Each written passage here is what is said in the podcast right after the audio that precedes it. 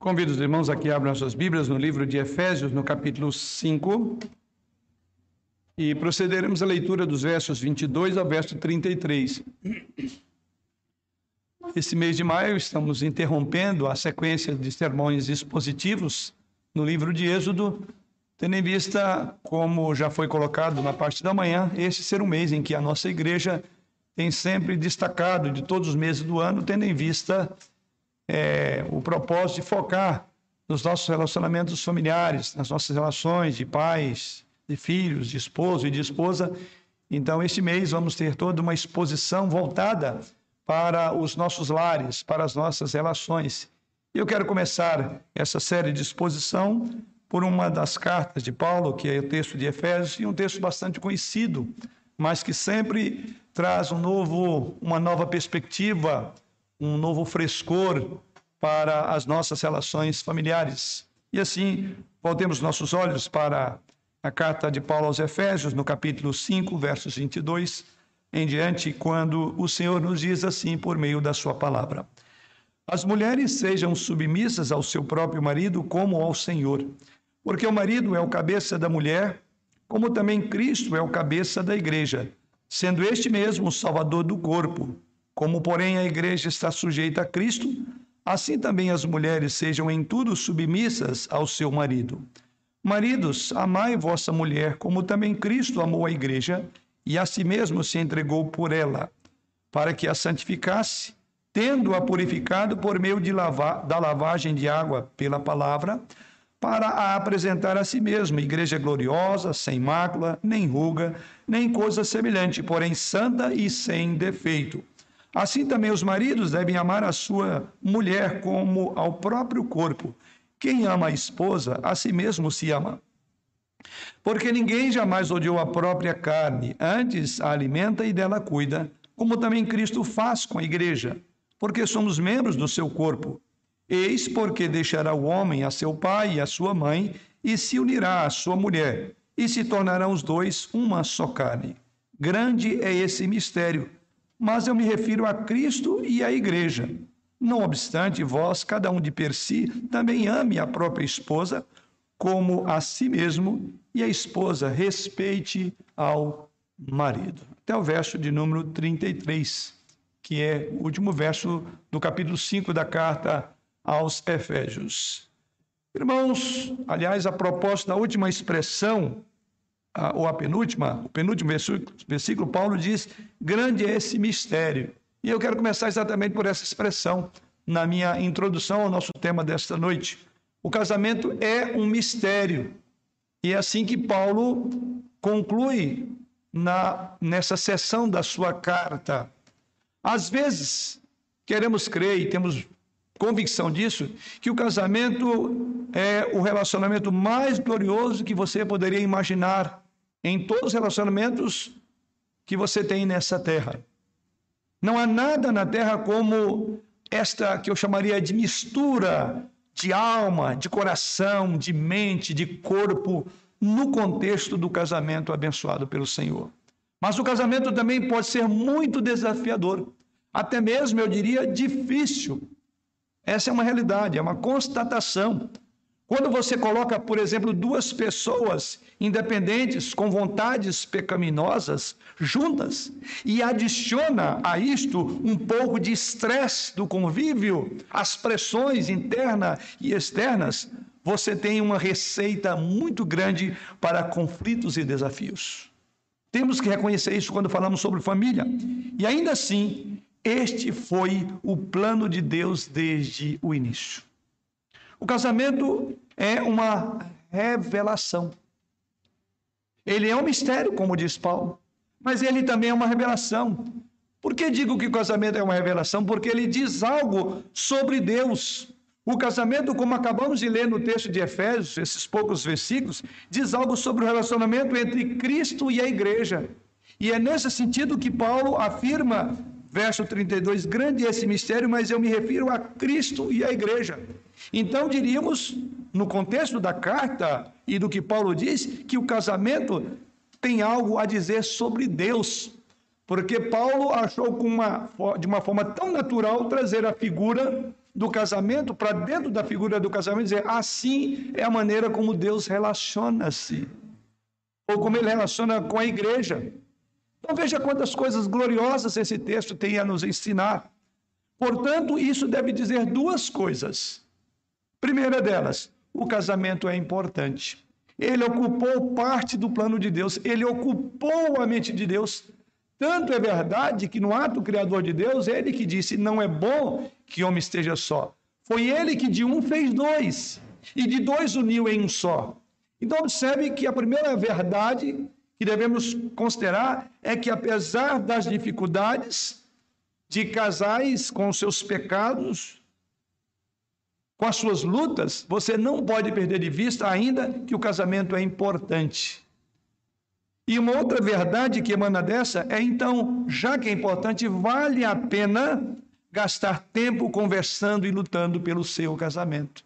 Grave isso, vale a pena gastar tempo conversando e lutando pelo seu casamento, porque ele é importante. E é isso que faremos durante o mês de maio. Estamos tentando descobrir, ou haveremos de descobrir ao longo do mês de maio, princípios bíblicos importantes sobre o que é o casamento e como ele deve funcionar. Além disso, eu quero reconhecer, e não poderia ser diferente, que alguns dos irmãos que hoje talvez estejam aqui ou nos ouvem e estão ouvindo essa mensagem, alguns desses tiveram experiências realmente ruins no casamento seja na infância ou no próprio casamento em si. São marcas com as quais muitos irmãos e irmãs convivem e trazem. Não quero, com esta exposição no mês de maio, piorar a sua dor. Quero ser como Jesus Cristo foi. Ele não esmagou a cana quebrada, como assim afirma o profeta Isaías, dizendo desse profeta que viria e ele não esmagaria uma cana que já está quebrada. Eu não quero torcer o último caldo seu no mês de maio. Ao mesmo tempo, o profeta Isaías, referindo a Jesus Cristo, diz que ele não apagaria a torcida que já fumegava. O meu propósito não é esse. Quero, de fato, não piorar a sua dor, mas eu quero que você saiba o que Deus pretende para o seu casamento, para que você possa continuar casado e curar as suas feridas. Com isso em mente, como é que o casamento funciona? Esse texto tem muito a nos ensinar sobre este assunto. Nós vamos considerar essa noite, à luz da passagem bíblica, os papéis do marido e da esposa, que encontramos exatamente nos poucos versos do capítulo 5 dessa carta de Paulo aos Efésios. E eu quero identificar com você aqui, queridos, alguns princípios ou ideias que eu chamaria de ideias chaves deste texto. E em seguida, eu quero incentivá-lo a descobrir e, ao mesmo tempo, aplicar essas ideias ou esses princípios práticos em sua vida. Há aqui, nessa passagem breve, lições para pessoas casadas. Mas eu vou dizer, há aqui também lições para pessoas solteiras. Há aqui lições a serem aprendidas por homens e por mulheres. Independentemente da situação em que você esteja, se solteiro ou casado, se viúvo ou divorciado, muito temos a aprender. Hoje vamos então olhar para o nosso texto pelas lentes de três palavras que serão a divisão da nossa abordagem. Grave aí evangelho, amor e submissão. Eu quero olhar para esse texto com essas três palavrinhas porque elas, eu diria que norteiam esta passagem elas são diretrizes, são balizas seguras quando falamos do relacionamento entre um homem e uma mulher. Evangelho, amor e submissão. E cada uma dessas palavras é fundamental, ela é importante. Cada uma delas é aplicável a todos que ouvem esta mensagem aqui, esta noite, aqueles que nos acompanham em seus lares ou pelas redes sociais. E a cada um também deve ser aplicado exclusivamente no contexto do casamento. Tendo isto em mente, com esta introdução, vamos buscar mais uma vez a sabedoria do Senhor para entender a palavra. Pai, te louvamos pela tua graça, pela tua misericórdia em nos convidar, em nos chamar, em nos trazer à tua casa essa noite. E aqueles que mesmo podendo, não podendo, estão nesta hora fitos na tua palavra, com seus ouvidos abertos para ouvir a tua palavra. Fala, Senhor, ao nosso coração. Fala, porque como servos nós queremos ouvir. Mais do que ouvir, nós não queremos ser apenas ouvintes, e em especial ouvintes negligentes, mas queremos ser operosos praticantes, Senhor. Por isso, em nome de Jesus, conduza-nos por meio do teu Santo Espírito Ilumina a nossa mente, a nossa compreensão na aplicação das verdades da tua lei ao nosso coração essa noite. Em nome de Jesus oramos. Amém. Vamos então à primeira palavra que eu quero resumir essa noite. E o grande tema nosso é funções do marido e da esposa no plano ou no projeto de Deus. Funções do marido e da esposa no projeto de Deus. Primeira palavra que ressalta aos nossos olhos é evangelho. Talvez você fale, mas eu já vi o pastor pregar isso aqui em vários outros anos. E agora ele está com uma ideia nova. Não estou com uma ideia nova. Nós vamos fazer uma abordagem explorando aquilo que até então não havíamos explorado. E eu quero começar pela palavra evangelho. Você diz, olha, quanto à palavra amor e submissão, elas estão claras aqui. Eu já até sei para quem é. Aqui vai falar o marido e a esposa. Mas evangelho, onde é que está essa palavra evangelho? Vamos começar então com o evangelho. Por quê? porque ele fundamenta tudo o que é dito no texto. É o pano de fundo do casamento, é o evangelho. Eu diria que o evangelho aqui é a estrela do norte para onde o casamento deve ser dirigido. O evangelho nessa palavra, no texto aqui é o molde pelo qual o casamento deve ser moldado, esculpido. O evangelho nessa, nesse texto é o sabor que torna o casamento azedo em doce. Então você tem que pensar no evangelho antes de falar de casamento, porque é assim que Paulo faz no nosso texto sagrado. Quando nós olhamos para o texto que lemos essa noite, vemos aí que há uma conexão entre os mandamentos e o evangelho. Entre as ordens que são dadas para o marido e a esposa e o Evangelho. Especialmente, eu quero que você agora me acompanhe e veja isso comigo no texto sagrado. Eu quero que você observe a palavra como. Então, nós começamos aí pelo verso 22, que diz assim: As mulheres sejam submissas ao seu próprio marido, grave, grife a palavra como ao Senhor. Está ligado ao Evangelho. Depois, lá no verso de número 23, diz assim: Porque o marido é o cabeça da mulher, como, mais uma vez, também Cristo é o cabeça da igreja, sendo este mesmo salvador do corpo. Caminhando para o verso 24, mais uma vez o evangelho está aí. Veja o que é diz: como, porém, a igreja está sujeita a Cristo, assim também as mulheres sejam em tudo submissas ao seu marido. E por fim, o verso 25, ele diz: Maridos, amai vossa mulher, como também Cristo amou a igreja e a si mesmo se entregou por ela. Então, observe que este é a estrutura do pensamento paulino sobre casamento, sobre relacionamento de marido e mulher. Então, este é um importante ponto de referência na nossa passagem.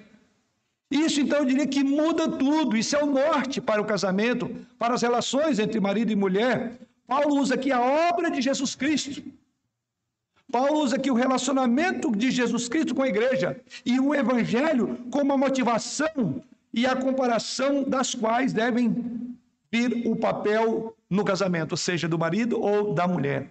Paulo, então, por assim dizer, ele pega o evangelho e aplica o evangelho no contexto do casamento. Por isso que a palavra, que ainda que não esteja nesses termos, mas é o evangelho que é apresentado, visto nas expressões como, sempre o como estará ligado ao evangelho. Por trás, então, do casamento, queridos irmãos, em geral, e dos papéis, quer do marido, da esposa e dos filhos, há o Evangelho.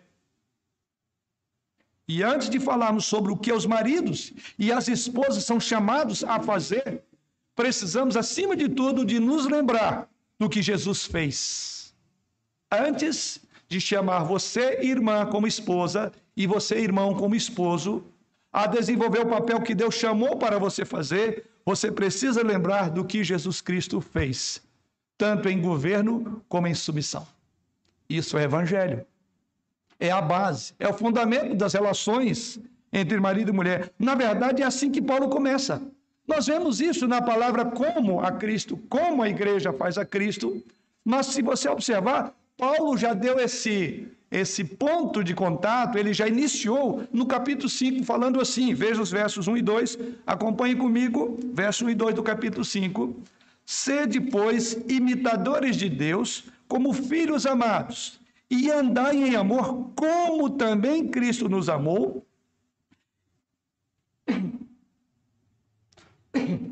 Desculpe como também Cristo nos amou e se entregou a si mesmo por nós, como oferta e sacrifício a Deus em aroma suave.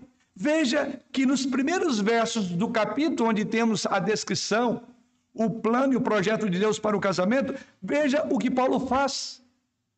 Ou seja, é o Evangelho. Mas o que é o Evangelho? O que é evangelho? Eu resumiria o evangelho da, da seguinte, é, na seguinte, da seguinte forma. O evangelho, poderíamos dizer, ele é. O evangelho fala de um Deus que é santo. O evangelho fala de mim e de você que somos pecadores. O evangelho fala que Jesus salva e o evangelho diz que Jesus transforma a vida. Então o evangelho é isto. Como podemos entender? Deus é santo. É isso que você encontra em todas as escrituras sagradas. Deus é o criador do universo, nos afirmam as escrituras. E ele não tem pecado, ele é separado de toda a obra da sua criação, ele não se mistura com as coisas criadas.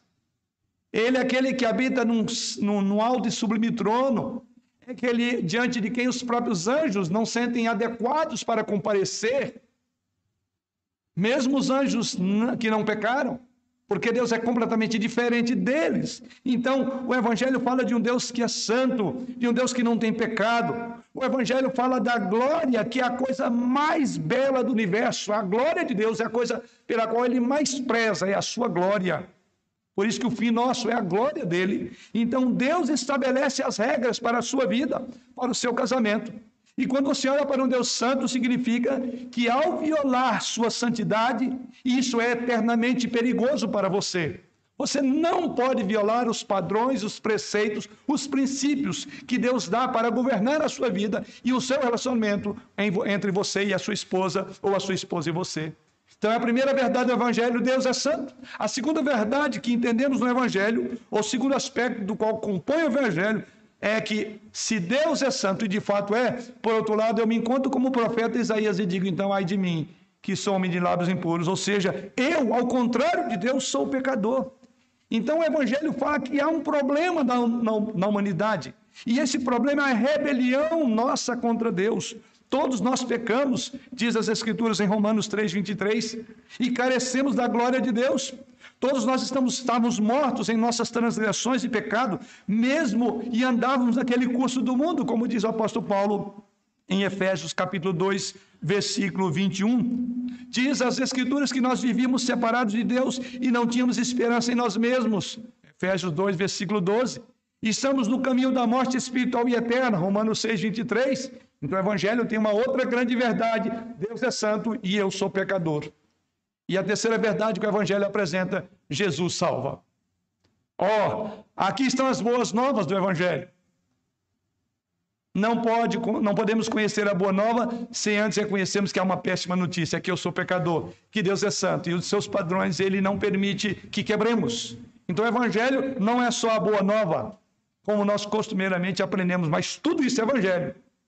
Por isso que eu quero, eu fecho essas três, essa ideia do Evangelho, como Jesus salva. Aqui está a boa nova. Jesus, sim, o Filho de Deus, entra em nosso mundo caído, conforme o apóstolo João diz em João capítulo 1, versículo 14. E o Verbo se fez carne e habitou entre nós. Isso é uma boa nova. Ele veio nesse mundo caído, ele deixa a comunhão distante do Pai, e do Espírito, ele torna-se um homem, ele se humilha e torna obediente. Diz o apóstolo Paulo em Filipenses 2, versos 7 e 8, que ele foi obediente até a morte e morte de cruz. E aquele que não conheceu o pecado, diz o apóstolo Paulo em, em 2 Coríntios 5, 21, fez-se pecado por nós, para que nos tornássemos justiça de Deus. Fomos salvos pela graça por meio da fé e não por obras. Efésios capítulo 2, é um presente de Deus, diz as Escrituras. Como resultado, ninguém então pode orgulhar-se de ser o que é. Por quê? porque tudo que somos e temos é um presente de Deus. E a terceira, a quarta palavra é que Cristo transformou a minha vida. Isso faz parte do evangelho. Ou seja, há uma libertação. A libertação que nos define como agora livres, porque ele nos libertou do império das trevas. Essa libertação de Jesus então nos define quem nós somos. Somos agora uma nova criatura. Não podemos viver debaixo do jugo do pecado. Não podemos viver mais escravizado àquela velha natureza. Cristo agora é a nossa vida. Colossenses 3, verso 4. Somos um novo povo. Somos uma nova criatura. E como tal, nós devemos revelar essa nova roupagem dentro desse mundo pecador e especificamente revelar essa roupagem nova dentro do casamento. Por mais difícil que seja, tudo que sou, tudo que penso, tudo que faço deve ter o impacto da obra transformadora de Cristo em minha vida. E é isso que Paulo está falando quando ele começa com o evangelho.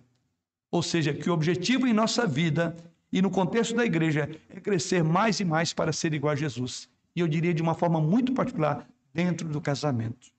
Então, quando Paulo diz assim no verso de 1 e 2 do capítulo 5, sejam imitadores de Deus, quando ele diz aí, andem em amor como Cristo nos amou e se entregou por nós, o que Paulo está fazendo? Ele está falando sobre o Evangelho.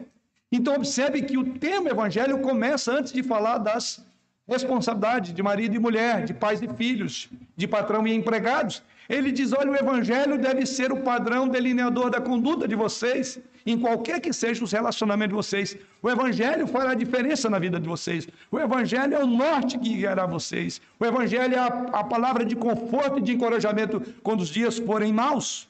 Isso você precisa entender. Então, ele está falando sobre o Evangelho. Então, essa mensagem transformadora, eu diria que é a base da vida conjugal, é a base da vida cristã, especialmente no casamento. E aqui eu quero dizer, querido, se você é um crente em Jesus Cristo, você precisa de um lembrete regular de que este é o pano de fundo para tudo o que foi ordenado você a fazer.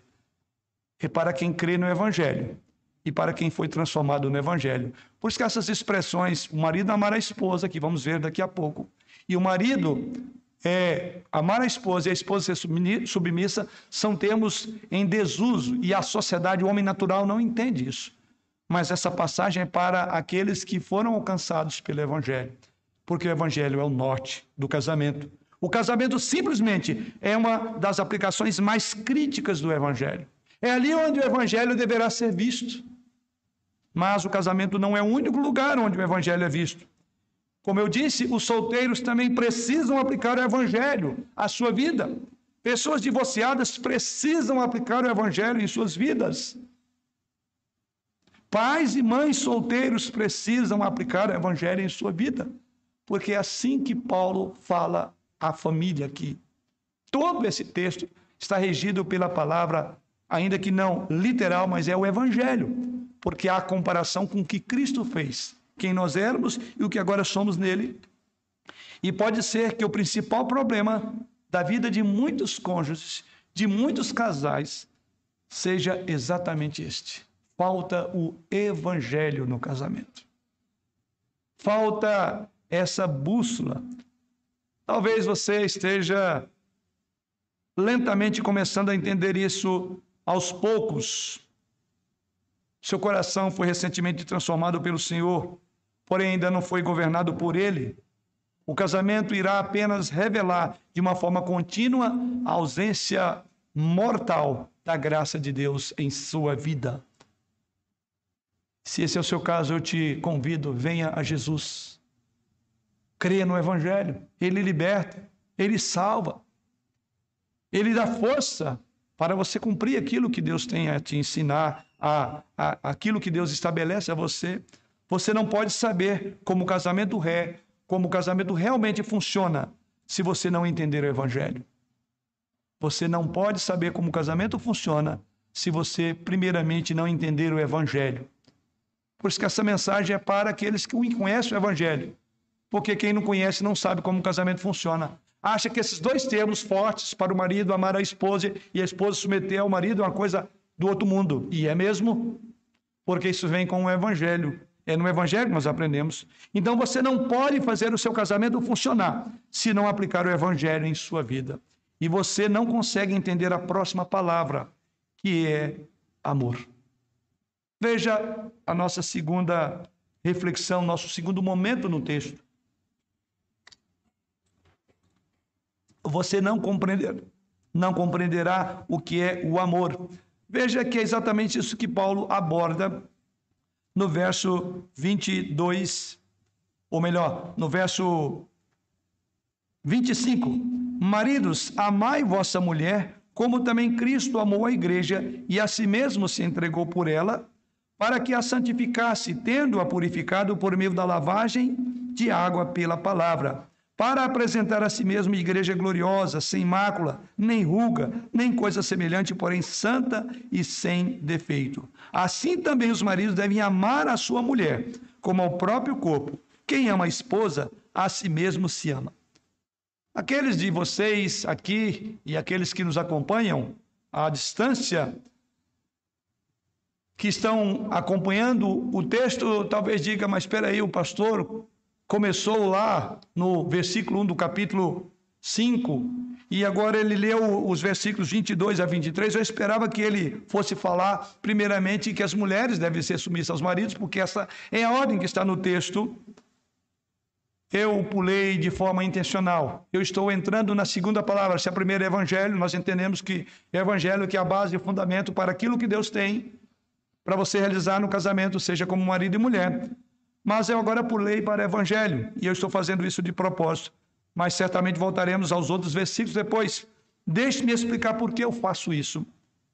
Primeiro, como homem e marido que sou, e como pastor, quero lidar com aquilo que é importante, a liderança masculina, a minha responsabilidade de amar a minha esposa. Como homem, Antes então de dar instruções às mulheres, eu quero que saiba que os homens são chamados, os homens são chamados a fazer. Vamos falar primeiramente de nós homens. Mas também quero reconhecer que muitas vezes ensinar sobre casamento leva fortemente a submissão a ser algo indesejável. Mas vamos pensar na nossa posição e é por isso que eu estou no verso de número 25. Maridos, amai vossa mulher. É a nossa segunda expressão. Então vamos começar com o plano de Deus para os maridos. E é assim que a palavra é definida no versículo de número 25. O mandamento básico é convincente. E qual é o mandamento básico do verso 25? Maridos, amem suas esposas. E olha a palavra como o evangelho está aí.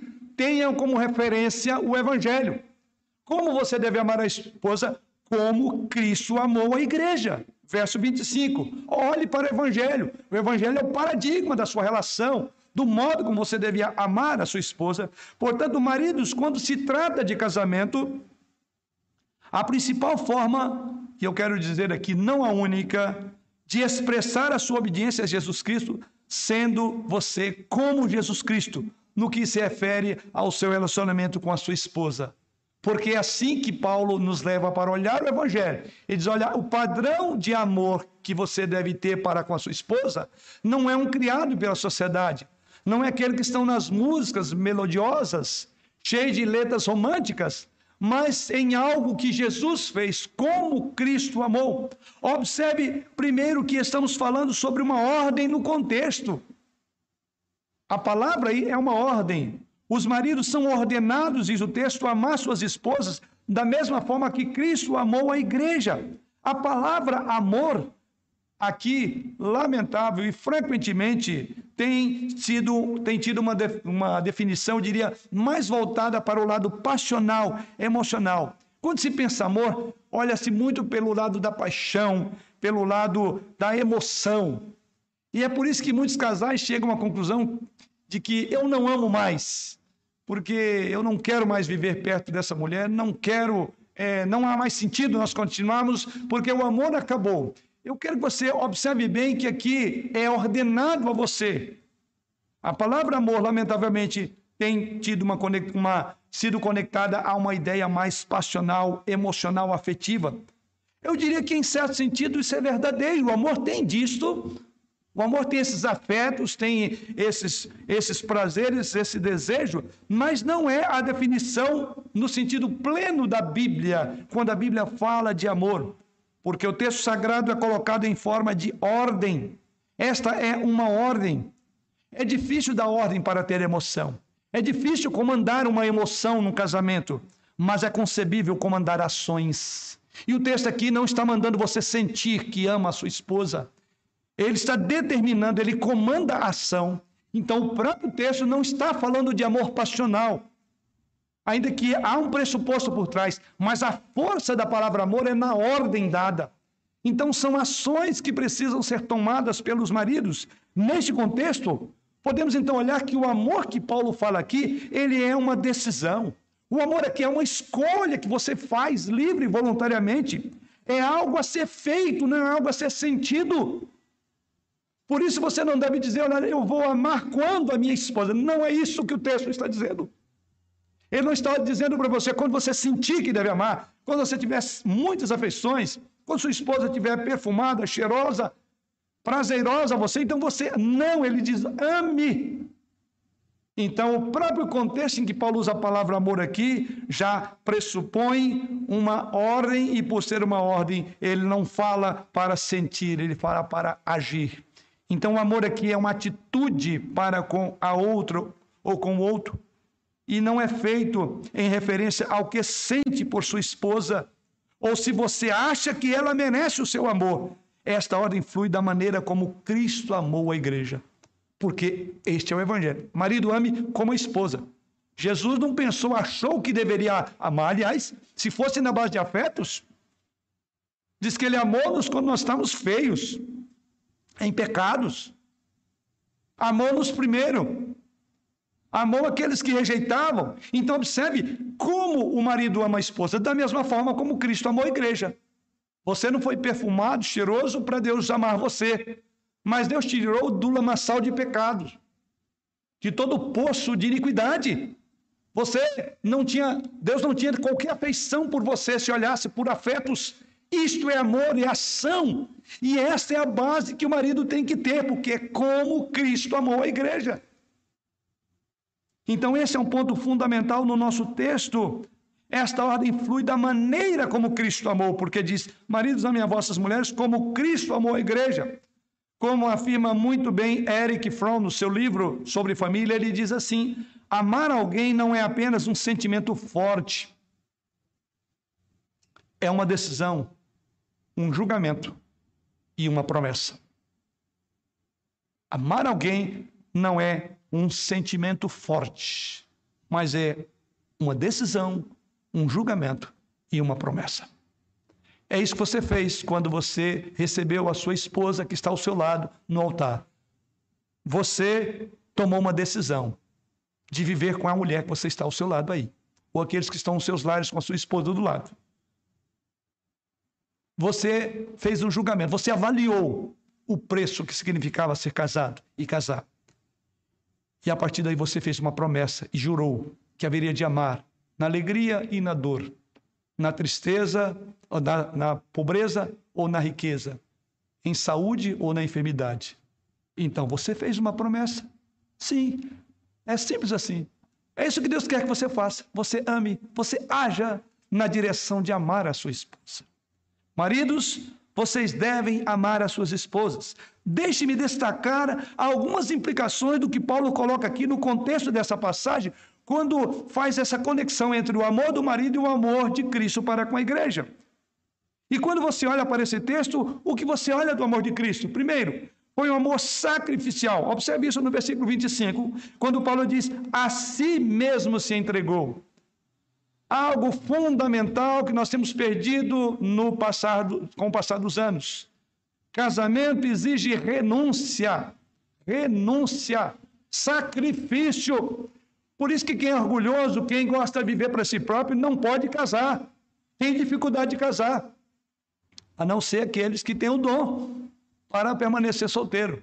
Porque um dos primeiros impactos que um casal tem, que um jovem namorado ou uma jovem namorada tem é que o casamento vai cobrar deles uma renúncia. Então a gente costuma dizer: estou procurando a minha cara à metade, significa que você está pela metade.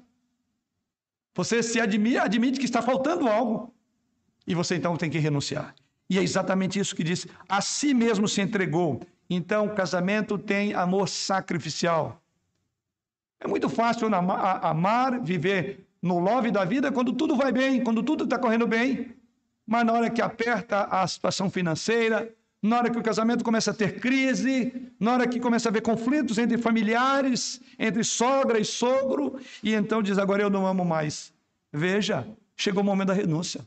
Aliás, o casamento cresce nesse tipo de amor descrito no texto exatamente quando as crises são maiores. Porque crises são a oportunidade de Deus para você crescer. Louve a Deus por ela.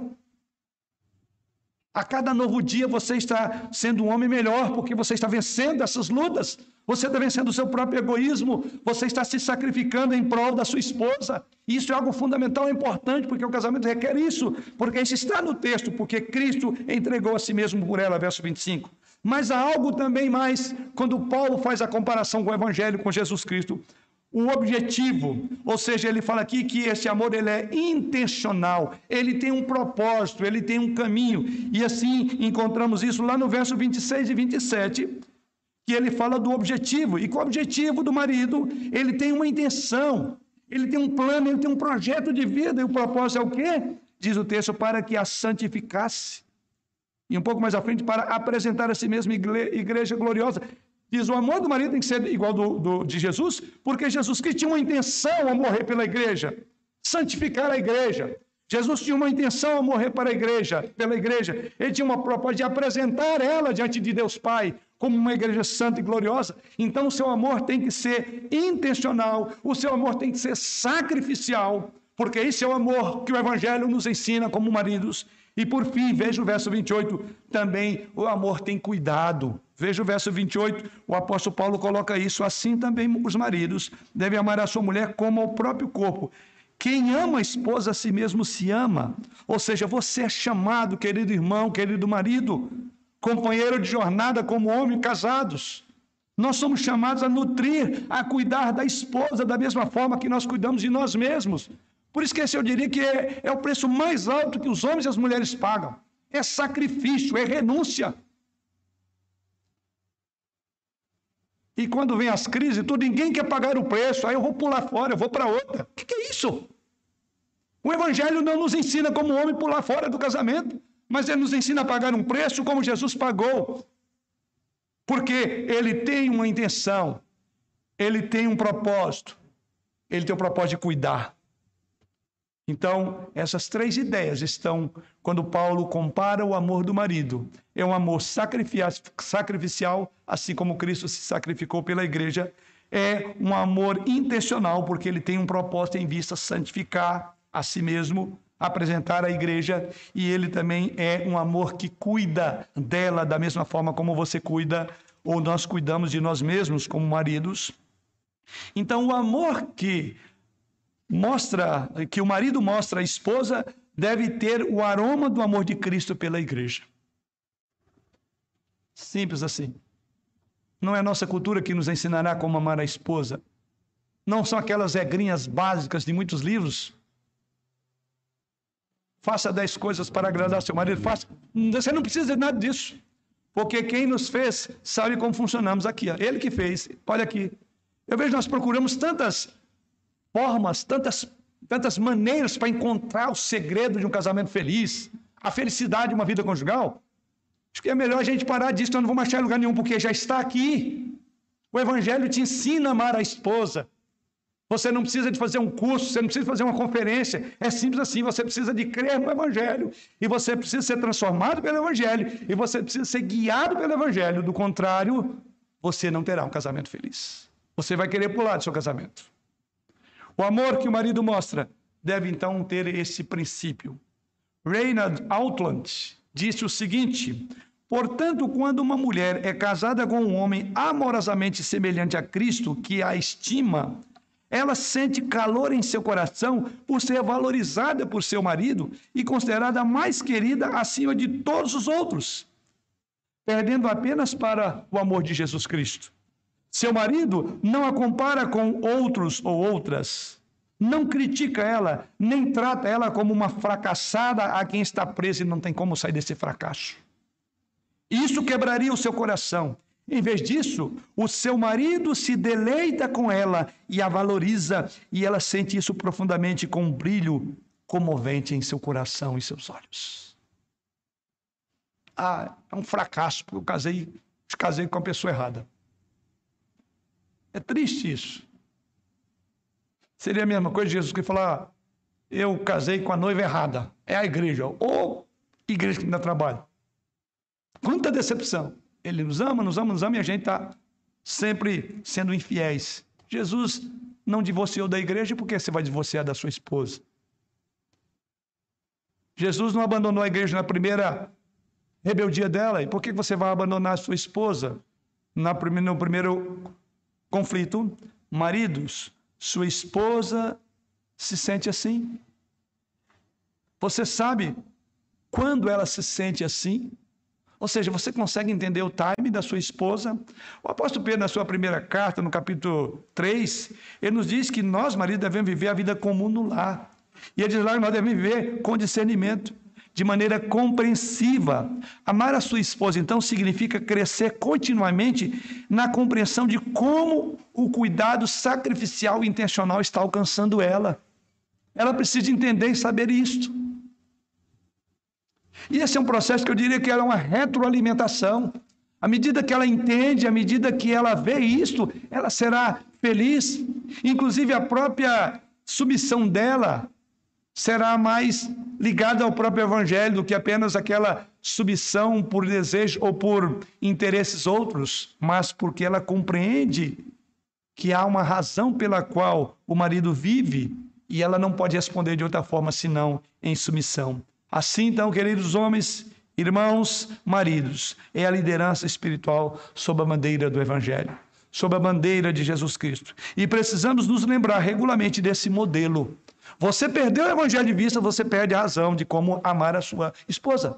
Cuidar dela, sacrificar-se por ela. Homens, e aqui eu quero estender tanto aos jovens, homens casados e homens que ainda não casaram. Como eu falei, o evangelho não é só para casamento. Nós estamos olhando o evangelho aplicado ao casamento, mas ele, ele atinge todas as relações, ou seja, tanto os homens casados como solteiros nós precisamos abraçar esse modelo de líder de Jesus Cristo em todas as áreas da vida. Você não quer achar uma boa companheira? Seja um bom companheiro, seja como Jesus. Seja um homem que realmente aprenda a amar a mulher, cuidar dela e não ter outros interesses. Falo agora aos nossos moços, aos nossos jovens. Vocês precisam disso. O modelo de Jesus Cristo é o paradigma para vocês arrumarem uma boa companheira. Amem, mas amem não por interesses outros. Até mesmo porque muitos outros interesses que estão na mente do jovem vai passar um dia. E o amor, comprometimento, o amor sacrificial, o amor renúncia, o amor companheirismo é o que vai até o túmulo, até a morte separados. São jovens. Pensem sinceramente nisso. Esse modelo é para mim, homem, casado e aqueles que aqui estão e nos acompanham às vezes, mas é para você, jovem, homem também. Muitos têm dificuldade de encontrar porque não amam de verdade. Não renunciaram. Eles querem levar vantagem. Lei de gesto, quer levar vantagem em tudo. Não é assim. E você nunca encontrará uma companheira ou um companheiro se você não aprender a seguir o evangelho como um solteiro. É assim que você vai encontrar a pessoa ideal para o seu casamento. Precisamos, como homens, ver Cristo como cabeça que nos dá a oportunidade de liderar em amor. Aqui está o que Jesus Cristo diz. Esse é outro ponto fundamental, porque diz que os homens devem amar como Cristo amou a igreja. E depois nós veremos lá que as mulheres devem se submeter a um governo e à liderança do marido. E a pergunta é: que governo é este? Observe o governo que nós homens devemos ter sobre a, sua, sobre a esposa. Veja lá, quando Jesus Cristo fala em, em Mateus capítulo 20, verso 25 a 28. Porque o texto, nosso texto diz no verso 25 que o marido deve ser o cabeça da esposa. Então, como eu posso amar? Já está explicado. Mas como eu devo ser cabeça? É bom lembrar que a Bíblia não só diz que você deve ser o cabeça da esposa, Mas como é que o cabeça da igreja liderou a igreja? Como é que Cristo, e aí mais uma vez o evangelho, o padrão de amar é o de Cristo, o padrão de governar é o do evangelho. Como é que Jesus governou sobre a igreja? Veja o que diz o texto. Então Jesus, chamando-os, disse: Sabeis que os governadores dos povos os dominam e que os maiorais exercem autoridade sobre eles. Não é assim entre vós, pelo contrário, quem quiser tornar-se grande entre vós, será esse o que vos sirva. E quem quiser ser o primeiro entre vós será o vosso servo, tal como o filho do homem, que não veio para ser servido, mas para servir e dar a sua vida em resgate por muitos. O evangelho está como você ama a esposa, mas o evangelho também ensina como governar ela. E Jesus que diz: se você quer ser o, o, no meio dos povos, os governantes, o maior é aquele que domina. Mas entre vocês tem que ser como eu. Governar, no dizer de Jesus Cristo, é como servir. Você já pensou que quando você administra, quando você é o cabeça da sua esposa, você faz isso numa submissão, não tentando se impor, como diz Jesus Cristo. Os governadores dos povos os dominam e os maiorais exercem autoridade. Não é assim entre vós. O evangelho nos chama, ele diz pelo contrário: quem quiser tornar-se grande entre vós será aquele que vos sirva. Então aqui está o cabeça da igreja servindo a igreja. E aqui está para mim e para você, marido cristão, a maneira como devemos governar, servindo a nossa esposa. Muito frequentemente, a chefia masculina ou a liderança em suas expressões pecaminosas marginalizou e oprimiu as mulheres. Essa é uma verdade. Mas eu poderia conjugar isso no presente não no passado. Lamentavelmente, o que vemos ainda continua uma profunda opressão e marginalização da mulher. E os irmãos sabem muito bem a minha posição sobre isso e sobre o movimento feminista. Mas uma das razões por que ele começou, dei essas palestras na escola dominical, foi exatamente por opressão. Não justifica. A bandeira, quer dizer, é o princípio do pêndulo, hoje foi para outro rumo. Mas não há dúvida, a liderança bíblica, por outro lado, usa a autoridade com o propósito de ajudar os outros a florescer. Essa liderança que o marido tem que ter para com a sua esposa não inclui ameaças verbais, manipulação por meio de culpa, xingamentos, humilhações, uso da escritura para coagir, uso do medo para intimidar, isolamento dos outros e outras ações abusivas, como lamentavelmente muitos usam. Assim, há mulheres silenciadas em casas, elas não podem falar, Basta observar o que vemos hoje na mídia, né? as reportagens, observe a preocupação das pessoas, porque por que, que você não falou? Por que você ficou tantos anos debaixo do jugo desse marido? Está lá a lei Maria da Penha.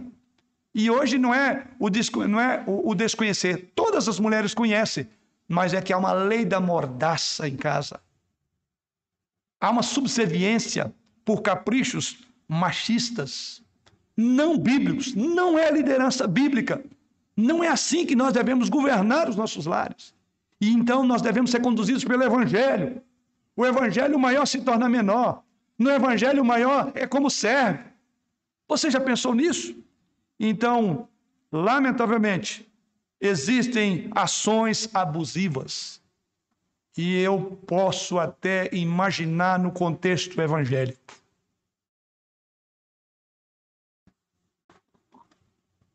Há maridos que, de repente, olha, a gente precisa de conversar e ter um conselheiro. De jeito nenhum. Mas nós, precisamos de socorro. Não, não podemos tratar de coisas da nossa família com estranhos ou com quem quer que seja. Não quero tirar a razão de muitas dessas questões, mas quero que, que por trás de tudo isso há uma lei da mordaça. Assim como a mulher espancada, violentada em casa, embora sabendo que há um recurso à lei, ela não fará isso sob pena de encontrar alguém terrível dentro de casa que vai piorar a situação. Semelhantemente, muitas pessoas talvez estejam caladas no seu casamento, porque tem medo, tem medo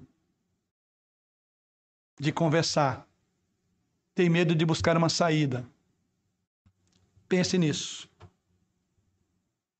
Você pode imaginar Jesus Cristo agindo dessa maneira, coagindo, ameaçando, manipulando, humilhando a igreja? Você não vê isso? Como Cristo amou a igreja, você deve governar sobre a sua esposa, deve liderar. Então a liderança bíblica se parece com isso em todos os níveis, mas especialmente ela é verdade no que refere ao marido liderar a sua família como Cristo amou a igreja. Maridos, vocês estão expressando bem a liderança de servos em seu casamento? O evangelho transformou o modo como você governa o seu lar. É pelo evangelho que você vai governar. O evangelho ensina o caminho. Quando se trata de seus desejos, sua agenda, sua energia, seus planos, seus gastos, seu lazer, suas ideias, suas palavras, o que você está dizendo sobre o cuidado sacrificial e intencional para com a esposa em todas as áreas da sua vida? Em tudo isso você vê que há uma cara metade por trás sendo contemplada? Tem alguém em quem você está pensando? Que passos você poderia dar para melhorar a sua capacidade de liderar como servo? É olhando para Jesus Cristo, porque é o modelo máximo.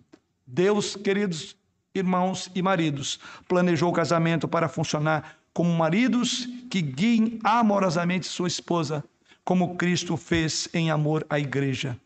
Isso então me leva à palavra final e eu quero voltar agora e a terceira e última palavra, submissão. Infelizmente essa palavra parece não parece positiva num primeiro momento, ela não é bem vista. E muitas vezes ela também não foi aplicada de forma positiva ou de forma bíblica. Pode até ter sido usado como uma arma emocional para constranger, para ameaçar. Portanto, temos também um trabalho quando falamos sobre submissão. Mas vamos começar com a definição do texto bíblico. Veja os versos 22 a 24. As mulheres sejam submissas ao seu próprio marido, como ao Senhor, porque o marido é o cabeça da mulher, como também Cristo é o cabeça da igreja, sendo este mesmo o salvador do corpo. Como, porém, a igreja está sujeita a Cristo, assim também as mulheres sejam em tudo submissas ao seu marido. Até o verso de número 24. A palavra submissão poderia ser, pode significar organizar sob Literalmente, submissão é organizar sobre, ou seja, há uma inclinação para seguir os desejos de outra pessoa. É organizar, organizar a sua vida sob um comando, sob uma direção. É um conceito que é usado em todo o Novo Testamento. E mais uma vez, o evangelho está aqui para as mulheres. É o evangelho, querido irmão, que vai dar o norte de como você deve ser submissa aos seus maridos.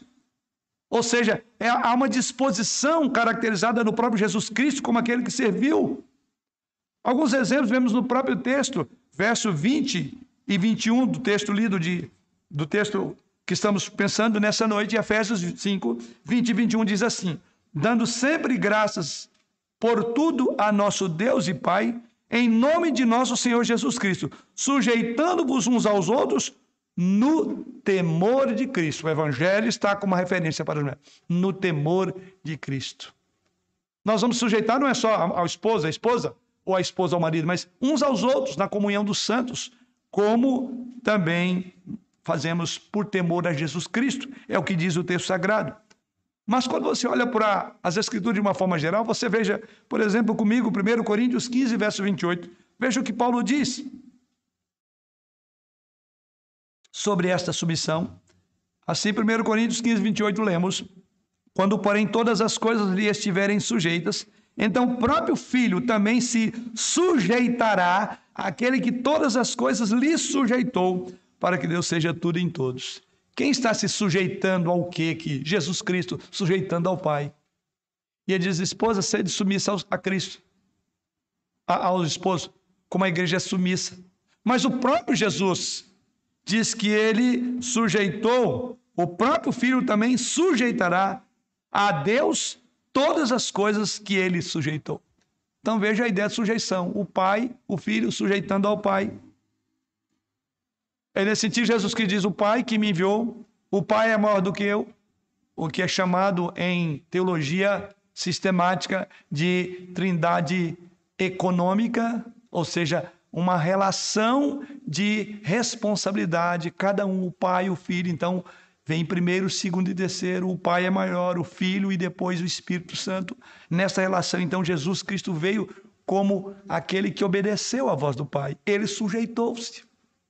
Depois observamos ainda que o autor da Casa de Hebreus, em Hebreus 3,17, afirma: Obedecei aos vossos guias e sede submissos para com eles, pois velam por vossa alma, como quem deve prestar contas, para que façam isso com alegria e não gemendo, porque isso não aproveita a vós outros. Veja mais uma vez a palavra sujeição à liderança. Portanto, queridas irmãs, é importante desde o início que você entenda que a ordem para as esposas de submeterem ao marido não é incomum, porque você vê essa expressão na própria Trindade, uma, sub, uma sujeição de uma pessoa a outra, não é mais incomum do que a própria ideia do amor que acabamos de falar agora. Ou seja, a Bíblia te dá o norte, o Evangelho te ensina como amar e como ser submissa. No entanto, as esposas são chamadas exclusivamente para aplicar isso no contexto do casamento. E aplicando isso no contexto do casamento, você dirá, diria o que significa? Vou resumir. A submissão no contexto do casamento, a submissão da esposa refere-se, grave aí, ao chamado divino para honrar e afirmar a liderança de seu marido e ajudar a cumpri-la de acordo com seus dons. Vou repetir.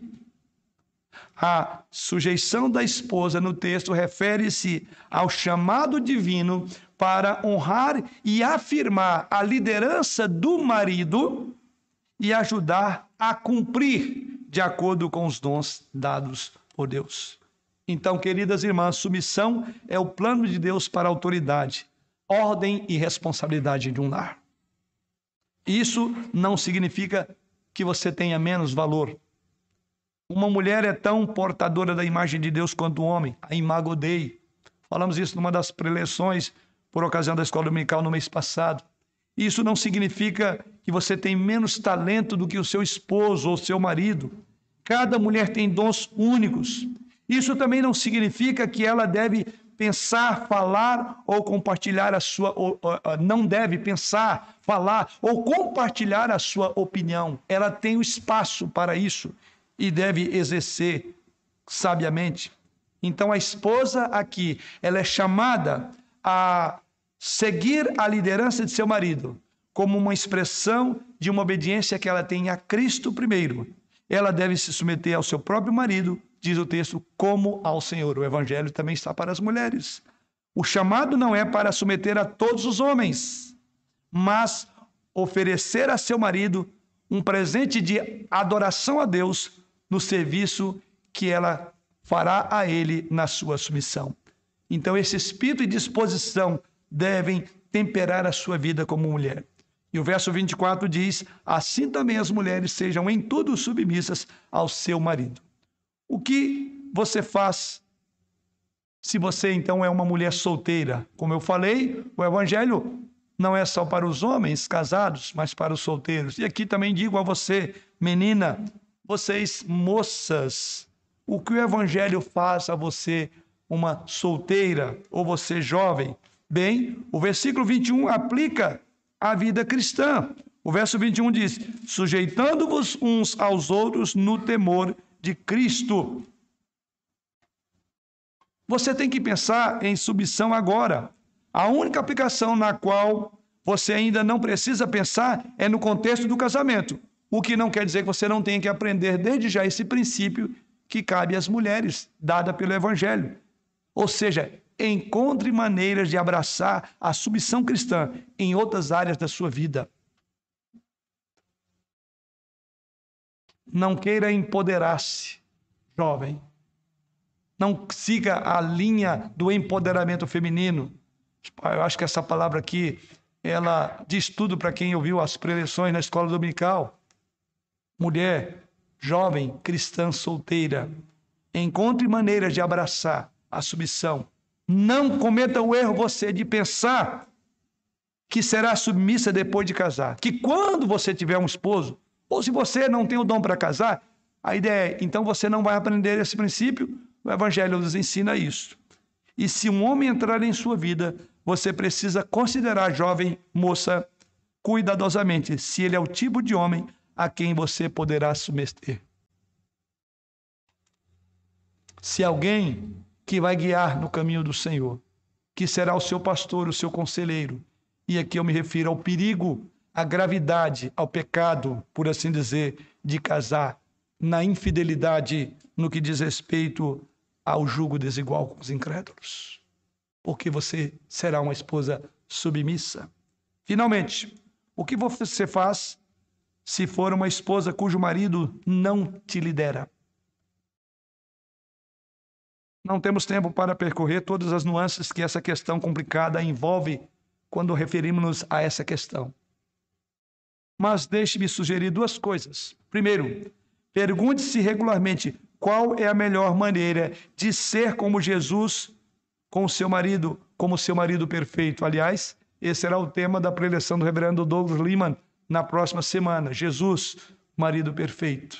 Ou seja, então, pergunte qual a maneira que você pode melhor servir.